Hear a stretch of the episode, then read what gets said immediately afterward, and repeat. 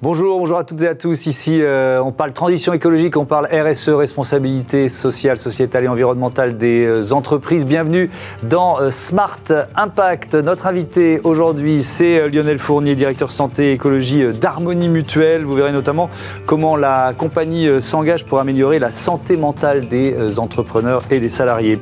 Notre débat porte sur une étude qui provoque pas mal de tensions dans le secteur viticole. Pestirive va mesurer l'exposition aux pesticides des euh, riverains des exploitations. Explication tout à l'heure.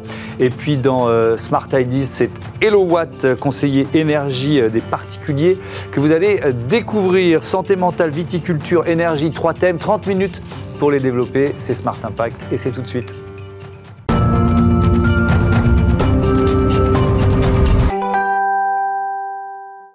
Bonjour Lionel Fournier, bienvenue. Bonjour. Vous êtes donc le directeur santé et écologie euh, d'Harmonie euh, Mutuelle, euh, membre fondateur du groupe Vive Harmonie Mutuelle. C'est 5000 salariés, 2000 représentants élus, 5 millions de personnes protégées, 65 000 entreprises. Est-ce que vous diriez que vous êtes la mutuelle des entrepreneurs?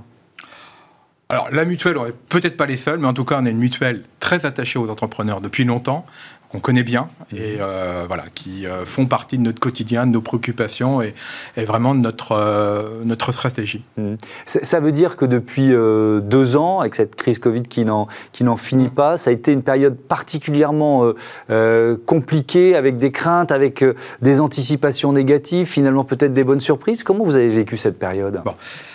Alors, Comment on l'a vécu, nous, en, tant qu'entreprise Évidemment, c'est exactement ce que vous avez dit. Hein. Euh, alors, c'est vrai qu'on était quand même préparé parce que notre métier nous amenait à envisager. Euh, et, quand on a commencé à avoir les premiers signes euh, de ce qui était à l'époque une épidémie, on a commencé à se préparer. La, la première cellule de crise au sein d'Harmonie Mutuelle, elle a eu lieu en janvier. 2020. Oui, donc c'est tôt. Alors, hein. après, il faut être clair, hein, mm. euh, on a été comme tout le monde, on a été mis au pied du mur. On a réussi en 15 jours, à, un pas de même d'ailleurs, un peu moins de 15 jours, à basculer mm. euh, quasiment l'intégralité des collaborateurs qui pouvaient télétravailler, donc 90% euh, mm-hmm. de nos collaborateurs chez eux, avec les moyens de travailler et de continuer le service.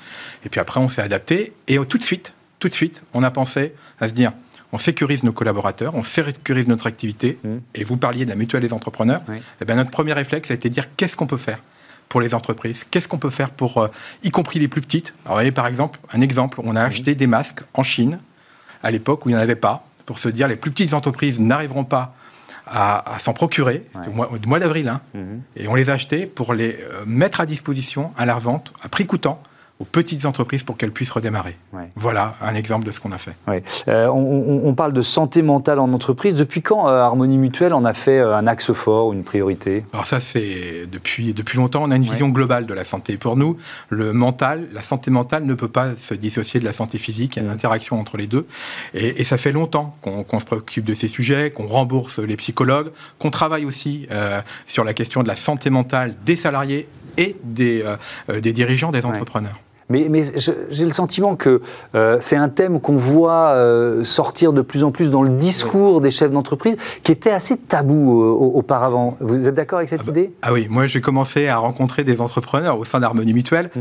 il y a une, allez, une vingtaine d'années. J'ai fait beaucoup de, formations pour des gens qui s'installaient en tant qu'artisans commerçants. Et quand on parlait de ce sujet-là, enfin, on voyait que c'était compliqué d'aborder au moment où ils, où ils créent. Pourtant, c'est un sujet qui est essentiel, qui est important, si on veut assurer la pérennité des entreprises. Oui.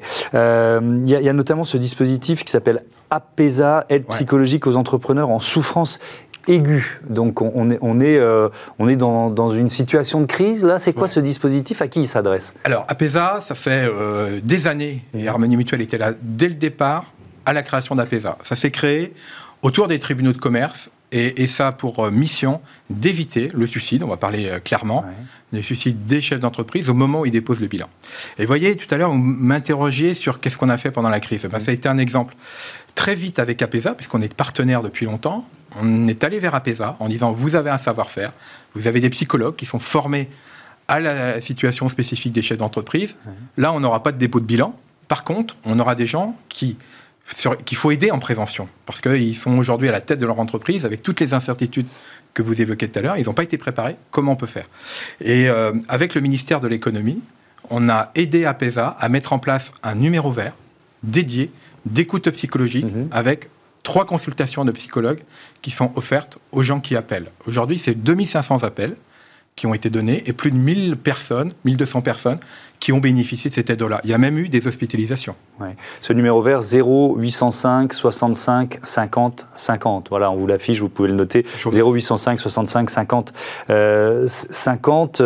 Il y a, d'autres leviers euh, euh, d'action vers les entrepreneurs et, notamment changer le regard sur l'échec. Ça, je trouve que c'est vraiment important parce que je pense que c'est euh, l'un des freins les plus lourds dans notre société et ça commence à l'école, hein. ça commence mmh. dans, notre modèle éducatif qui est peut-être en train de changer lui aussi. Changer le regard sur l'échec. Comment vous portez cette, cette idée-là? Bah, Écoutez, je vous l'ai dit, hein, enfin, vous l'avez dit aussi, Harmonie Mutuelle est attaché au monde de l'entreprise. Mmh. et, et on ne peut pas, euh, je pense, raisonnablement euh, promouvoir l'entrepreneuriat, la création d'entreprise, l'initiative entrepreneuriale mmh.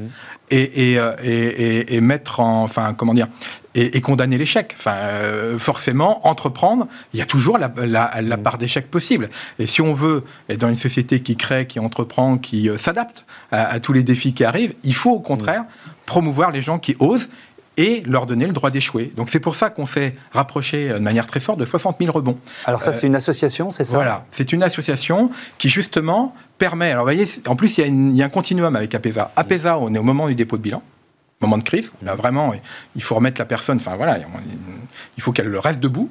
Et puis ensuite, une fois que cette période de crise est passée, la personne veut se projeter sur un avenir professionnel, qu'il soit salarié ou au contraire à nouveau entrepreneurial. Mmh. Et là, 60 000 rebonds accompagnent.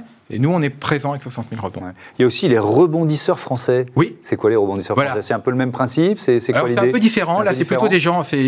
autant les 60 000 rebonds, on a, euh, il y a un accompagnement avec des coachs, avec des dirigeants d'entreprise qui sont mentors. Là, 60 000 rebonds, c'est vraiment le réseau des gens qui ont rebondi justement mhm. et qui euh, trouvent de l'entraide et de la solidarité entre eux. Et ça, c'est vraiment important les dirigeants d'entreprise, les entrepreneurs de manière générale souffrent beaucoup trop de solitude. Hmm. Si vous faites un bilan, euh, aujourd'hui, on a démarré avec le, la, crise sanitaire, ce que vous avez mis en place dès le début. Euh, finalement, deux ans, euh, parce que ça, fait deux ans, hein, vous vous rendez compte, elle n'est pas, elle est pas terminée.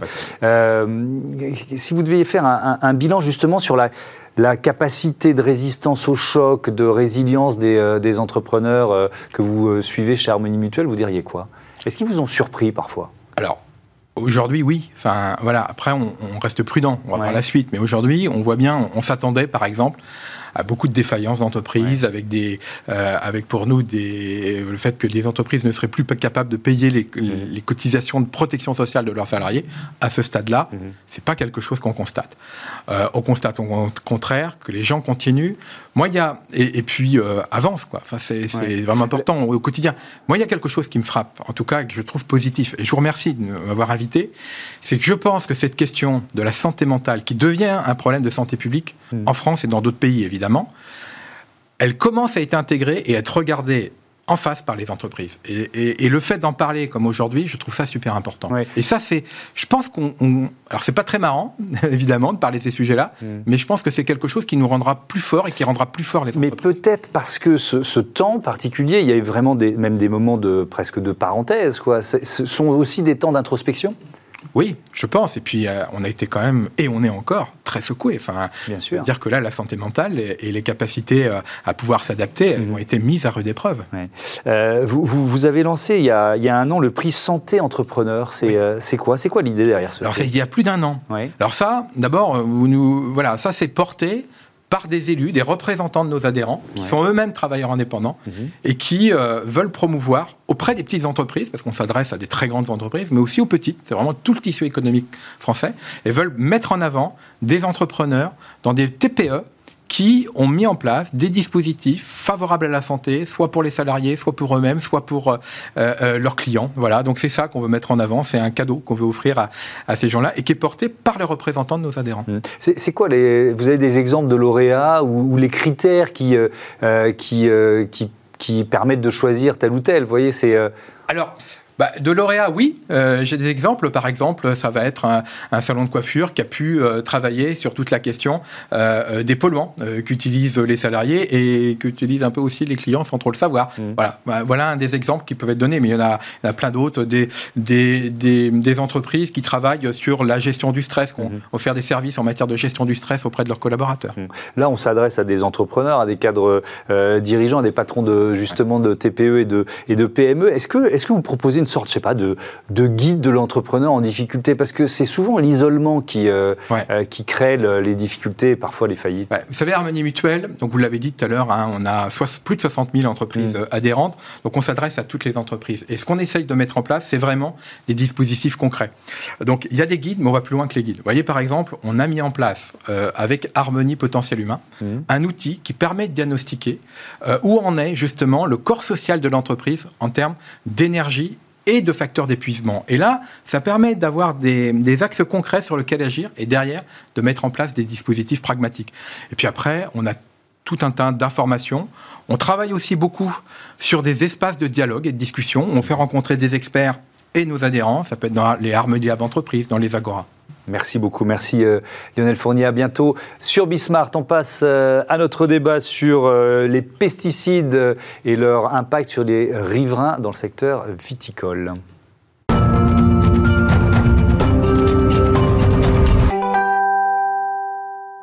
Mesurer l'exposition aux pesticides des riverains des exploitations viticoles. Voilà le défi lancé par cette étude Pestirive et je vous présente mes invités, euh, Sébastien euh, Denis, bonjour. Vous êtes directeur santé, environnement, travail à Santé publique France. À vos côtés, Ori Yamada, bonjour. Bonjour. Bienvenue à vous aussi. Vous êtes chef de l'unité phytopharmacovigilance à l'Agence nationale de sécurité sanitaire de l'alimentation, de l'environnement et du travail, l'ANSES. cette étude, vous venez de la lancer, 3350 personnes dans six régions. Pourquoi vous avez choisi la viticulture? Je pense que c'est important de, de, le dire pour démarrer. Je commence avec vous, Sébastien Denis. Alors effectivement, nous avons choisi la viticulture puisque la viticulture est une des cultures les plus consommatrices de produits phytosanitaires et donc de pesticides qu'on va caractériser dans cette étude.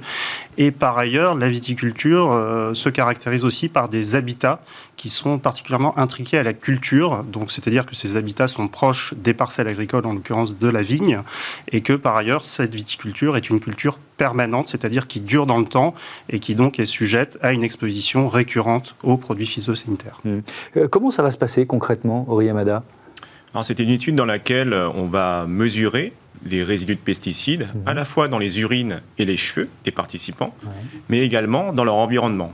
Alors, à l'intérieur du foyer, on va prélever des poussières, de l'air intérieur, des fruits et légumes de leur jardin, et puis donc réaliser également des dosages. Et puis, euh, dernièrement, nous allons aussi euh, organiser des, mesures dans l'air ambiant, donc à proximité des foyers qui vont participer à l'étude. Mmh. Vous, vous, avez défini des, zones, c'est-à-dire quand on parle de riverains, c'est quoi? C'est quelques centaines de mètres? C'est, euh, je ne sais pas, un kilomètre, deux kilomètres autour d'une euh, exploitation? Voilà, donc euh, tous les foyers qui vont participer à cette étude vont se situer à moins de 500 mètres d'une parcelle de vigne. D'accord. De 0 à 500 mètres. Mmh.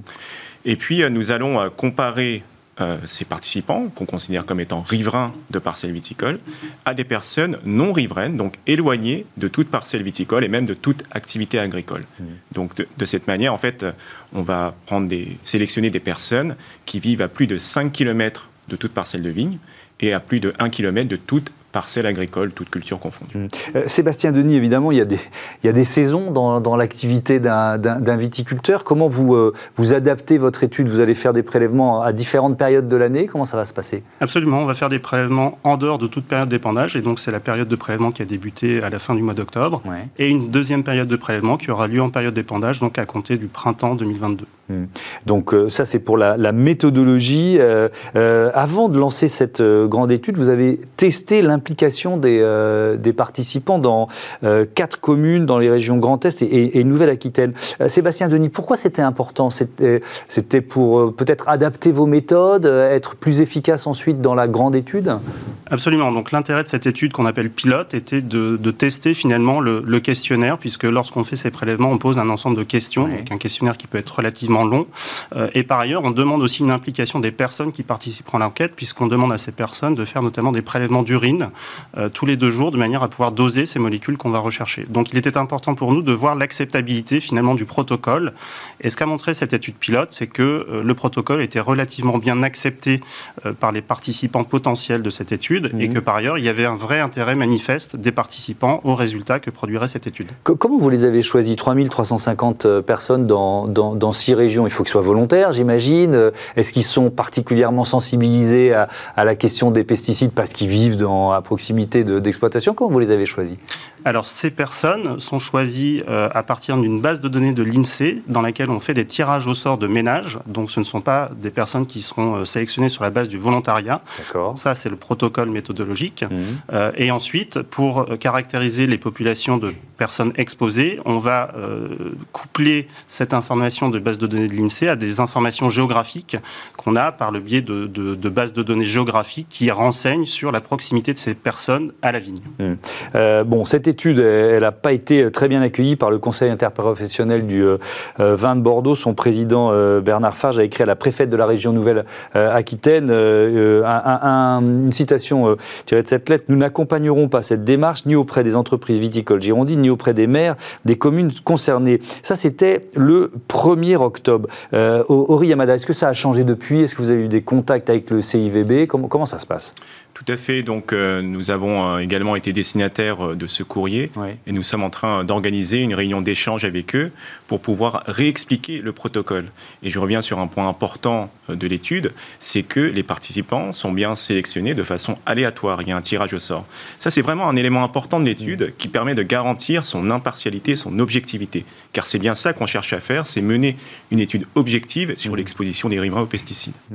Et, donc, euh, vous en êtes où? Parce qu'il euh, il y, avait clairement une volonté de, de ne pas participer ou même d'essayer de mettre des, des freins à l'étude. Donc, vous en avez tous des contacts avec le CIVB alors, nous sommes toujours à l'écoute des retours des parties prenantes, en l'occurrence du CIVB, et donc une nouvelle réunion doit être organisée avec le CIVB. Ça peut se faire sans eux alors, le mieux est que le CIVB euh, contribue à l'étude. Maintenant, une partie des informations, notamment sur le recueil des expositions à la fois des participants et des mm. mesures environnementales ou dans les légumes de jardin potager, peut effectivement se faire euh, sans le CIVB. Mm. Est-ce qu'il y a des réactions? Alors, ça, c'est celle qui a été la plus médiatisée, mais euh, voilà, vous allez dans six régions viticoles, il n'y a pas que le Bordelais. Mm. comment ça a réagi dans les autres régions face à cette, cette étude? Alors, en effet, nous interagissons avec euh, l'ensemble des régions dans lesquelles nous menons l'étude, avec toutes les organisations euh, professionnelles viticoles. Alors, il y a souvent un besoin de réexpliquer, en effet, euh, les objectifs de l'étude, de démontrer aussi notre impartialité, notre objectivité. Mhm. Et donc, après, nous avons besoin du concours des viticulteurs, non pas euh, comme euh, producteur des données principales de l'étude. Il faut rappeler que c'est bien une étude d'exposition à la base. Donc les données principales, c'est bien les données dans les urines, dans les cheveux, dans l'air intérieur, dans les poussières. Les données d'utilisation des produits phytopharmaceutiques par les viticulteurs, euh, ce sont des données qui permettent d'expliquer derrière pourquoi est-ce qu'on retrouve telle ou telle molécule dans les cheveux ou dans les urines.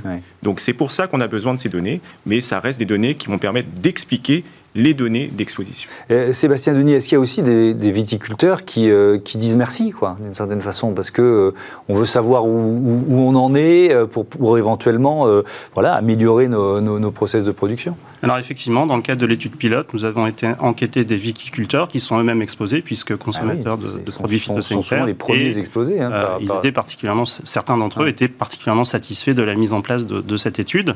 Par ailleurs, des organisations non gouvernementales au niveau national se sont aussi félicitées Hein, je, je, pense à Génération Future, par exemple, de la mise en place de cette enquête. Il y, a eu des études justement sur euh, l'impact des pesticides sur les, euh, alors on va dire viticulteurs ou agriculteurs en général. Est-ce que ça, je, sais que oui, mais euh, qu'est-ce qu'il en est ressorti et pourquoi c'est important de d'élargir finalement, d'aller au-delà, euh, Yamada? Alors en effet, il y a l'INSERM hein, qui a réalisé une synthèse de ces études qui a été publiée en juin dernier et qui recense les effets des pesticides sur la santé qui ont pu être démontrés dans les différentes études. Mhm. Et c'est vrai qu'elles concernent surtout euh, les professionnels en premier lieu. Ce sont eux les premiers exposés, les plus exposés.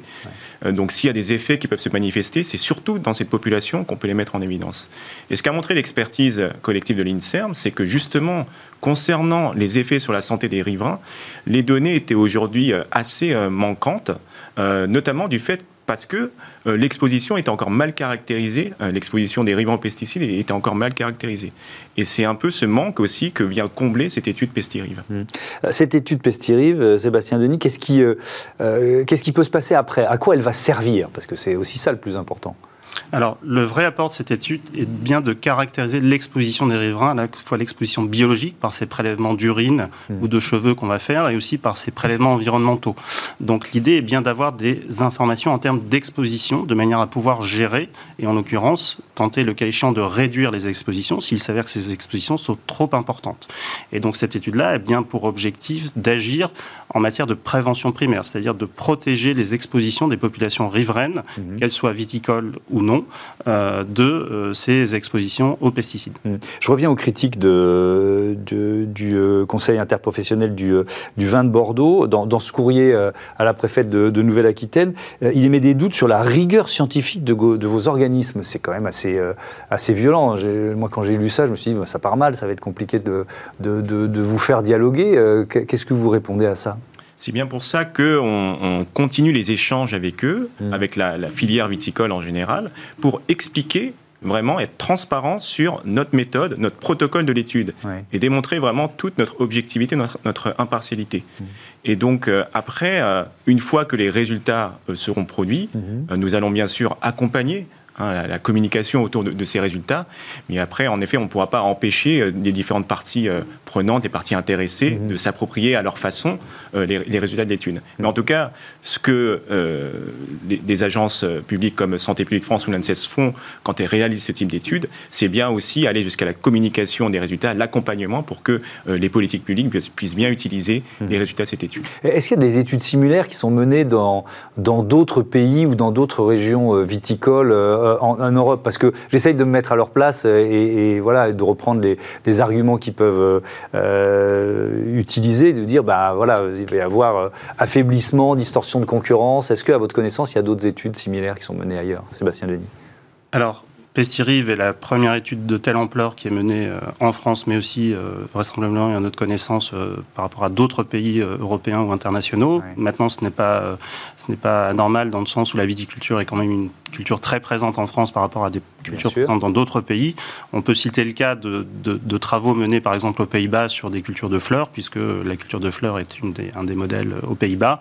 Euh, mais néanmoins, euh, cette étude est la première de telle ampleur qui permettra de caractériser à la fois l'imprégnation biologique et l'exposition environnementale. Mmh. Euh, les résultats, tiens, ils sont, ils sont prévus pour quand? Vous avez déjà vous avez un échéancier en tête? Oui, tout à fait. Oui, le, on se projette jusqu'à l'année 2024. Donc, le temps de réaliser tous les prélèvements sur le terrain, d'analyser toutes les données, parce que c'est vraiment un, vivier de, millions de données hein, qui, vont, qui, être constituées. Donc euh, il faudra aussi le temps d'analyse statistique de ces données. Et donc tout ça nous mène à 2024 pour la sortie des résultats. Merci beaucoup. Merci euh, à, tous les deux d'être euh, venus présenter Pestirive dans ce Smart Impact. c'est l'heure de Smart Ideas. On donne la parole à une start-up Watt. On parle consommation d'énergie tout de suite. Smart Ideas avec BNP Paribas. Découvrez des entreprises à impact positif.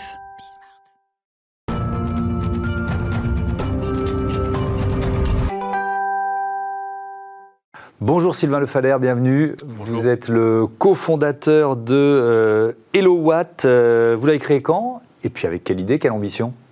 Alors, on a créé Loat il y a, il y a un peu plus de 4 ans euh, parce qu'il y avait ce secteur de l'énergie qui commençait à pas mal changer avec une transition énergétique, avec l'arrivée de données euh, pour, euh, avec l'installation des compteurs communicants, mmh. l'ouverture à la concurrence. On a 40 fournisseurs aujourd'hui présents sur le marché. Et, et notre constat, c'était que les particuliers en fait, étaient assez mal accompagnés là-dedans, peu de connaissances de l'ouverture du marché des process perçus comme très compliqués pour rénover son, logement, euh, avec les aides, avec le fait de trouver un bon artisan.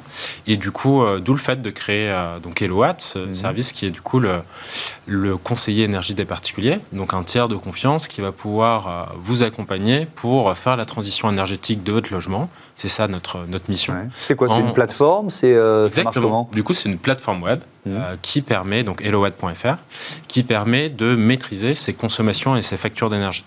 Donc concrètement, il y a trois grands services. Mmh. Un premier sur le prix, pour euh, maîtriser la provenance et le prix de son énergie, donc un fournisseur moins cher, de l'énergie verte. Un deuxième volet de solution qui va être de maîtriser sa consommation.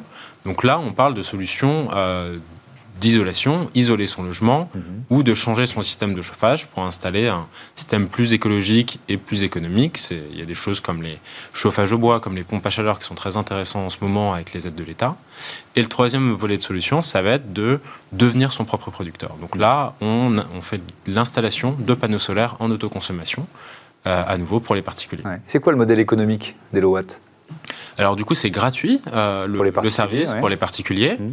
Euh, donc c'est les- le, le fournisseur d'énergie que la personne va choisir ou euh, l'installateur de panneaux solaires ou la personne qui va isoler le logement qui va nous rémunérer quand le projet se fait et est mis en place pour le fait d'avoir accompagné le client, d'avoir dimensionné le projet et euh, bah, d'avoir mis en place le, le contrat ou, ou le devis.